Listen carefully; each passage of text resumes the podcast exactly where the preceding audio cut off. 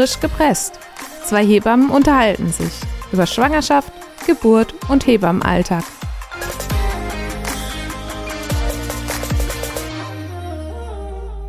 Hallo, herzlich willkommen bei unserer neuen Folge des Podcasts und der wird euch präsentiert von der Deutschen Hebammenhilfe. Ähm, das ist meine Kollegin Katja. Das ist meine Kollegin Sabine Kroh. Ich heiße Katja Beid. Ich heiße Sabine Kroh. Genau. Ähm, heute haben wir uns zum Thema gemacht, in, der, in dieser Folge über alte und junge Hebammen zu sprechen, wobei wir natürlich nicht wirklich alt und jung, sondern erfahren und frisch meinen. Äh, und Katja ist ja jetzt, seit wie vielen Jahren bist du jetzt dabei? Seit 1997. Und du? Rechne, rechne mal selber. Ja, das sind viele Jahre.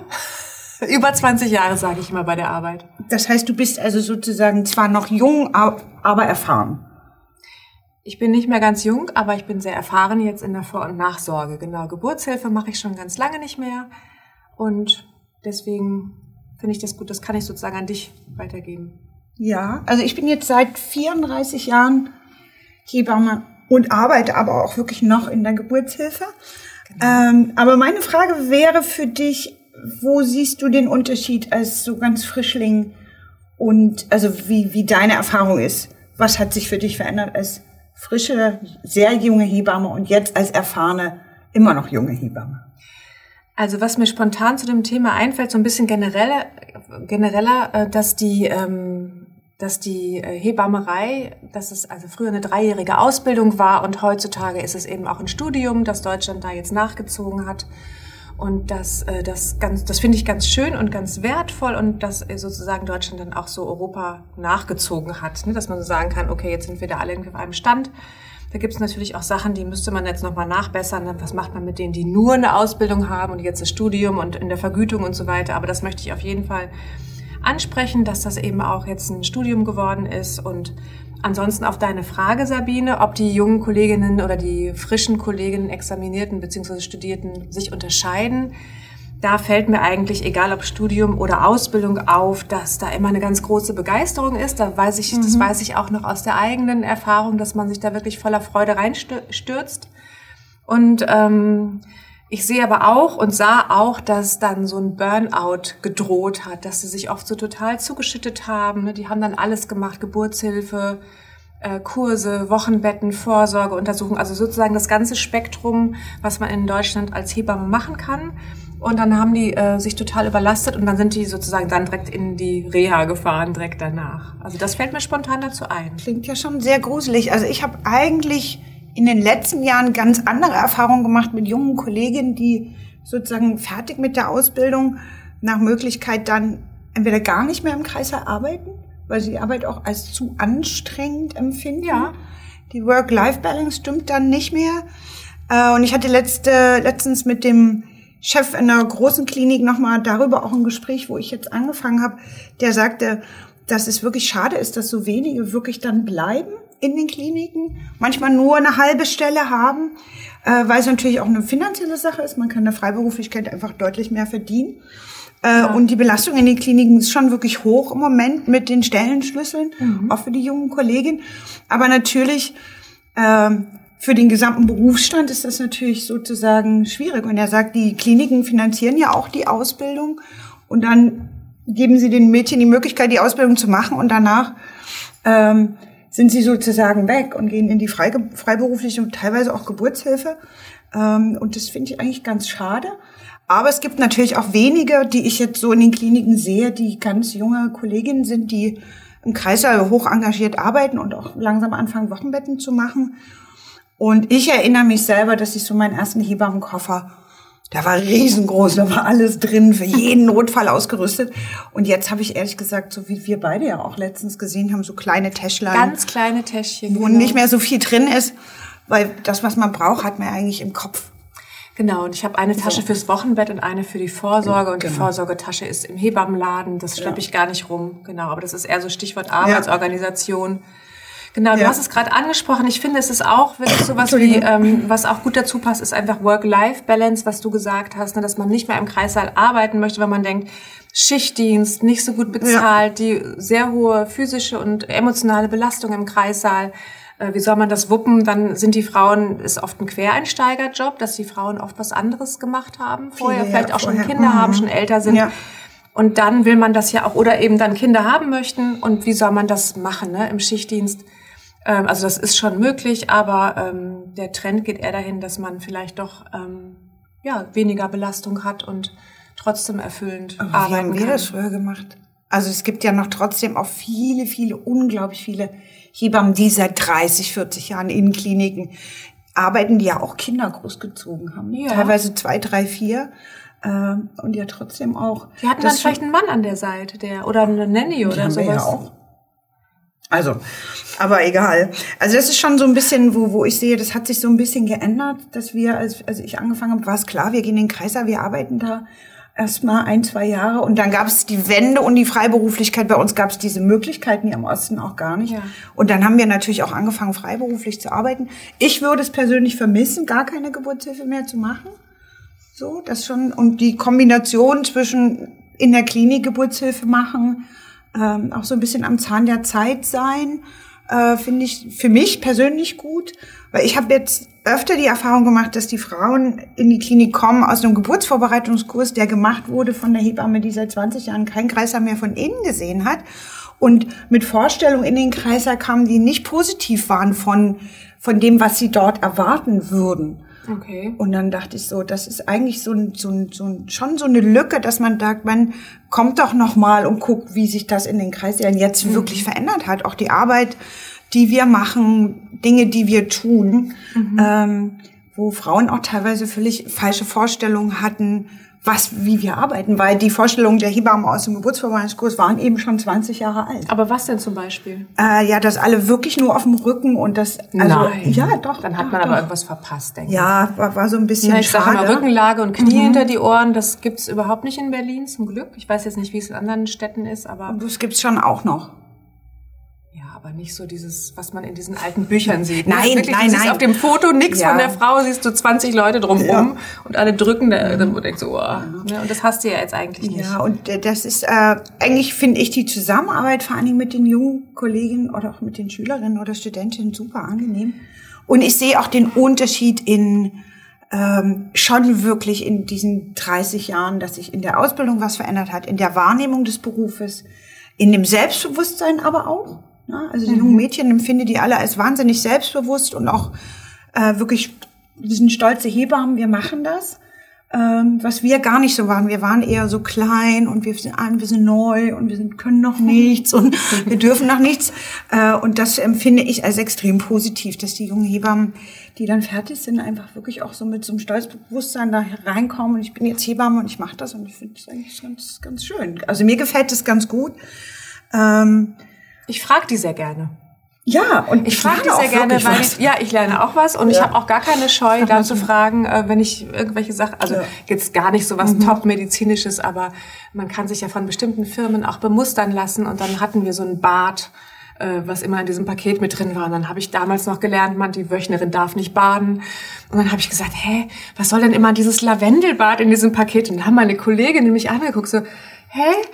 Man darf doch schon ganz lange im Wochenbett baden. Ich so, ah, das wusste ich gar nicht. Ne? Das ist jetzt ja, ja. nicht wirklich ja. was Medizinisches, aber auch wenn ich was Medizinisches wissen möchte, mhm. frage ich da manchmal, hat sich da was geändert oder wie geht man da, oder wie heißt das nochmal, weil ich ja im Wochenbett, wenn ich keine Geburtshilfe mache, nicht so nah dran bin an was richtig, also an einem Krankenhaus. Ne? Ja, auch wie Medikamente heißen oder genau. Arztbericht irgendwas und steht. das finde ich ist ein schöner Austausch und andererseits gibt es den Austausch eben auch, ähm, was weiß ich, dann kriegt man ein Foto geschickt, äh, äh, wie, was würdest du da machen, ne, wenn das da so und so ja. aussieht? Also nur harmlose Fotos und nur ganz sicher verschickt, aber genau. Auch lustige Fotos, ja. wo dann Leute, die so über die Schulter schmulen, so uh, kurz so denken. Ja, das ist wirklich interessant, wenn man so als Hebamme jetzt mal aus dem Nähkästchen, ne, man, man zeigt einer Freundin ein Foto, warte, ich habe gestern was fotografiert hier so, und geht so durch eine Fotogalerie Brust, und dann, boah, Backe, was war das? Bauchnabel. Ohne Brust, oh scheiße. Und eigentlich versuche ich immer die Fotos wirklich direkt zu löschen. Ja, ich ähm, auch. Einfach um solche Situationen auch zu vermeiden, dass jemand da so, uh. Aber ich glaube schon, dass wirklich ein Generationswechsel stattgefunden hat in diesem in dieser Wahrnehmung auch des Berufes. Moderner, oder? Also moderner. Früher war das so ganz viel selbst gestrickt und Kräuter und so. Ich meine, Naja, das das hat alles gibt's immer noch. hat seinen Platz, finde ich. Wunderbar. Jetzt, ich sage immer nicht Alternativmedizin, sondern alternative Heilmethoden. Mhm. Es gibt nämlich Medizin und alternative Heilmethoden. Und oder? Ich Ja, meine, Medizin ja, ist ja, ja. Und äh, evidenzbasiertes Arbeiten und so, das ist einfach wirklich, ich kann mich erinnern, vor 20 Jahren, da war das alles noch Filz. nicht, gab es kein Qualitätsmanagement und da durfte jeder so ein bisschen rumpuzzeln und manchmal werde ich damit noch konfrontiert, dass die Frauen dann sowas fragen wie, hast du denn nicht irgendwie so ein Zaubermittel in deiner Hebammentasche? Sag ich, du, ich habe eine Tasche und was Kannst brauchst du du- denn? Brauchst du ein Paracetamol oder einen Tee? Äh, und Ja, genau, ja, aber eben, ich habe keine Wundermittel und wenn jemand blutet, dann muss er zum Arzt. Ja, also es hat, ähm, es hat schon ein Generationswechsel stattgefunden. Ich finde es auch viel internationaler mittlerweile. Also dadurch, dass ja auch viele Hebammen nach Deutschland kommen, auch junge, die viele Italienerinnen aus dem Kosovo, aus Albanien, aus Polen, aus Italien. So finde ich auch eine un unglaubliche Bereicherung. Das hat es früher so nicht gegeben. Da war der Kreis ja schon eher so sehr deutsch, ne? also mit uns. Und jetzt ist es halt so super gemischt. Und das ist auch eine große Bereicherung, finde ich, dass man wirklich auch von denen lernen kann. Wir haben jetzt gerade eine Kollegin aus Nigeria, super, ne? die wirklich, also gerade so ihre Sprachprüfung, und die ist jetzt auch akkreditiert und hat ihren Hebammenberuf und so. Und das ist wirklich interessant, äh, da auch nochmal zu gucken, wie die jetzt aus sozusagen, eigentlich gehen wir nach Afrika arbeiten und jetzt kommen sie aber zu uns und arbeiten bei uns. Finde ich eine ganz spannende Sache. Und natürlich ist das auch ein Zeichen für Generationswechsel. Die Welt ändert sich. Und Ja. die Hebammen-Community an sich wird viel internationaler und breiter Ja, aufgestellt. stimmt. Wir kennen, wir sind viel anders, besser miteinander vernetzt.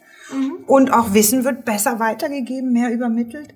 Hast du das Gefühl, dass die äh, Frauen, die Gebärenden oder auch die Schwangeren oder die Wöchnerinnen an äh, diese Hebammen ein anderes, eine andere Rollenerwartung haben? An die also Hebammen willst du aus sozusagen, Italien, äh, also oder? sozusagen, dass du die, die Hebamme, die vielleicht aus Italien herkommt oder aus dem Kosovo, äh, dass die sozusagen sich ganz anders als Hebamme sieht und deswegen auch mit den Frauen anders umgeht? Also ist es jetzt ein bisschen um die Ecke gedacht, aber Ja. das ist so Stichwort Ich kann, Rollenverständnis. ich kann der Ecke folgen. Gut. Ähm, das weiß, also die, also ich sehe es ja nur im Kreissaal, ne? Wenn die Frau jetzt in den Kreissaal kommt und dann steht eben Mary aus Nigeria an der Tür, Mhm. dass es teilweise kurze Irritationen gibt, einfach weil sie das nicht, das nicht rassistisch gemeint, sondern die haben es einfach nicht erwartet. So. Mhm. Und dann ist es aber die Hebamme. Ja. Und dann ähm, habe ich nicht das Gefühl, dass es da so einen ganz großen unterschiedlichen Anspruch gibt. So. Und an, also jetzt äh, an das Alter, haben die Frauen einen anderen Anspruch an eine erfahrene, ältere Hebamme als Ja, eine junge? das, das gibt's immer wieder. Das der Frauen sagen, das ist der Klassiker. So. Dass man auch Oder- gefragt wird am Telefon schon, wie alt bist du denn? Hast du schon Kinder? Oder hast du schon Kinder? Ja, so, oh, ja, okay. Ähm, ich frag, sag dann immer, ich bin 53, reicht das? ja, aber das, das, das, das gibt's schon so. Und ich meine, wenn es sogenannte chemische Störungen gibt in dieser, in diesem Zusammentreffen, dann tauscht man ja eh. Ja. Ob das jetzt jemand aus dem Kosovo, aus Italien oder aus Hellersdorf ist, ist, da spielt ja dann überhaupt keine. Rolle. So. Also das ist eigentlich wirklich, wirklich, finde ich, egal. Aber ich finde, dass die, die Rolle, die die Hebamme spielt, sich, also im, im, im, im, in der Wahrnehmung oder in der Erwartung der Frau, dass sich das schon sehr verändert hat. Okay. Also das nehme ich wahr. Zum Positiven.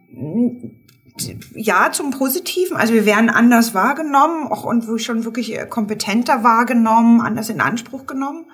Ähm, es wird deutlich mehr von uns erwartet. Also an Wissen, an Erreichbarkeit, so der, die Anspruchshaltung hat sich verändert, ohne dass das jetzt negativ gemeint ist. Ähm, und das hat wahrscheinlich, also würde ich sagen, schon damit zu tun, dass die Frauen einfach wahnsinnig viel, viel besser informiert sind als früher. Da gab es so zwei, drei Schwangerschaftsbücher, jetzt gibt's Google, Instagram und ähm, das natürlich dann natürlich, dass die teilweise wirklich unglaublich gut informiert sind. Also ich habe ja so eine so eine Chatgruppe, äh, wo jetzt mittlerweile, oh Gott, weiß nicht, so 65 Frauen drin sind international die alle Englisch, in Englisch kommunizieren. Und es ist, es ist schon erstaunlich, die kommen aus wirklich unterschiedlichen Ländern, auch unterschiedlichen Städten hier in Deutschland. Ähm, manche haben ihre Kinder schon, manche sind ganz frisch schwanger. Ähm, und die chatten miteinander. Ich moderiere das ja sozusagen nur und gehe dann mal ab und zu dazwischen, mhm. um das fachlich richtig zu stellen. Oder ähm, und das ist interessant, dass ich den Unterschied nicht sehe, ob die Frau in New York wohnt, in Paris oder in Neukölln. Mhm. Der Wissensstand ist der gleiche. Mhm. Ja, also weil die alle an die gleichen Informationen kommen und teilweise wahnsinnig gut informiert sind. Ja. Also für mich sind die so ein bisschen Produktfinder. Also die wissen über Produkte, das kann ich ja gar nicht leisten, sozusagen immer auf dem neuesten ja. Stand sein, was es für neue Produkte wo, wie. Das mache ich dann aber auch transparent. Das, ja, ja, nee, das, das ist das für Scham, mich sind die die Produktfinder, der neue Schlafsack da und das die und so, das ist schon toll. Ähm, und es ist natürlich ein Unterschied, wo wir in unserer deutschen Blase, glaube ich, schon sind, weil wir ja eine bestimmte Art zu arbeiten haben, eine bestimmte Möglichkeit zu arbeiten ja. haben. Das haben jetzt Hebammen in Polen ja nicht. So, genau. Also da ist, ist natürlich auch eine, eine, naja, in Österreich ist es ähnlich, in der Schweiz ist es ähnlich, in, in ja, Niederlanden und UK, aber das, das dass die Krankenkasse das bezahlt, das ist schon auch nochmal was Besonderes und ja, in Österreich bezahlen die das aber auch, in der Schweiz auch. Die haben nur ein okay. Budget. Also okay. nicht so, dass, dass sie so ewig wie wir mhm. gehen können und so. Ähm, auch in den Niederlanden wird's bezahlt und so. Das ist schon äh, ungefähr. Aber das ist, ähm, dass das schon noch einen Unterschied macht, dass wir mhm. aus unserem deutschen System ähm, denken, weil wir so arbeiten und weil es auch so eine hohe gesellschaftliche Anerkennung für den Beruf, für den mhm. Job ist. Das muss ja nicht unbedingt automatisch in anderen Ländern auch so sein. Und da müssen wir noch ein bisschen Arbeit haben. Also da, da, also das noch besser darzustellen oder auch mhm. nach außen zu transportieren. So diese weltweite Hebammen-Community. Ja. Das ist nochmal, glaube ich, da hat es einen Generationswechsel oder einen Wechsel auf jeden Fall gegeben. Okay. Finde ich. So, den ich auch sehr schön finde. Und also, ich finde schön, dass es jetzt evidenzbasierte Medizin gibt. Wenn man das ja. doch mal so vergleicht mit sozusagen früher und heute. Einfach dieses, ähm, dass man sagt, eine medizinische Behandlung soll Patienten orientierte Entscheidungen unterstützen auf Grundlage von empirisch nachgewiesener Daten. Das finde ich ganz schön und nicht jeder schwurbelt so für sich rum. Die schwurbeln ja trotzdem noch. Und das ist natürlich auch immer individuell ein bisschen ja. unterschiedlich und abhängig, wer da gerade vor einem steht. Aber sozusagen, es ist sozusagen so eingetütet. Das ist die Grundlage und aufgrund dieser Grundlage mhm. möchten wir gerne agieren. Und die Frauen gucken sich ja auch die Hebamme an und suchen sich das danach aus. Und bei den Jüngeren finde ich, die ein Studium gemacht haben oder eine Ausbildung, mhm. einfach moderne junge Frauen, die sowieso damit aufwachsen. Ne? Ganz, ja, ganz äh, viele. Ja, die ja, meisten. Schon. Äh, das ist schon wirklich noch, genau. also finde ich schon auch eigentlich ganz schön. Aber gerade jetzt in Corona-Zeiten merken wir ja oft, wie jeder sagt, ich habe da was gelesen. Ja. Also das ist dann sozusagen die Evidenz passiert. Also da wäre ich manchmal auch vorsichtig. Ich habe da eine Studie und das ist, glaube ich, mit dem Hebammenstudium kommt anders, dass man wirklich nicht mehr so einfach rausplaudert. Das ist eine, eine Studie, weil das ist ein Unterschied zwischen Anwendungsbeobachtung und einer Studie. Und dass man da auch mittlerweile die Frauen auch hat, die das genau recherchieren und genau mhm. wissen, wo welche Studie ja, bei welchem Dings. So, also ich glaube, das ist auch eine Herausforderung, die wir annehmen müssen, dass die Frauen wirklich gut informiert sind und dass wir euch unsere Hausaufgaben machen müssen.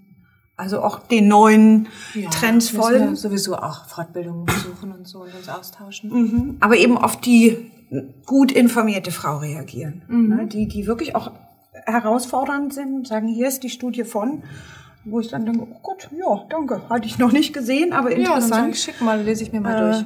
Ja, also, aber wie man eben sozusagen auch schon wirklich Daten interpretiert und so, da ist äh, das machen die jungen Kolleginnen schon noch mal ein bisschen anders, auch wie die arbeiten. Und da sieht man schon einen kleinen mhm. Unterschied, fand, fand ich jetzt. Ja. Und den ich auch sehr angenehm wahrnehme.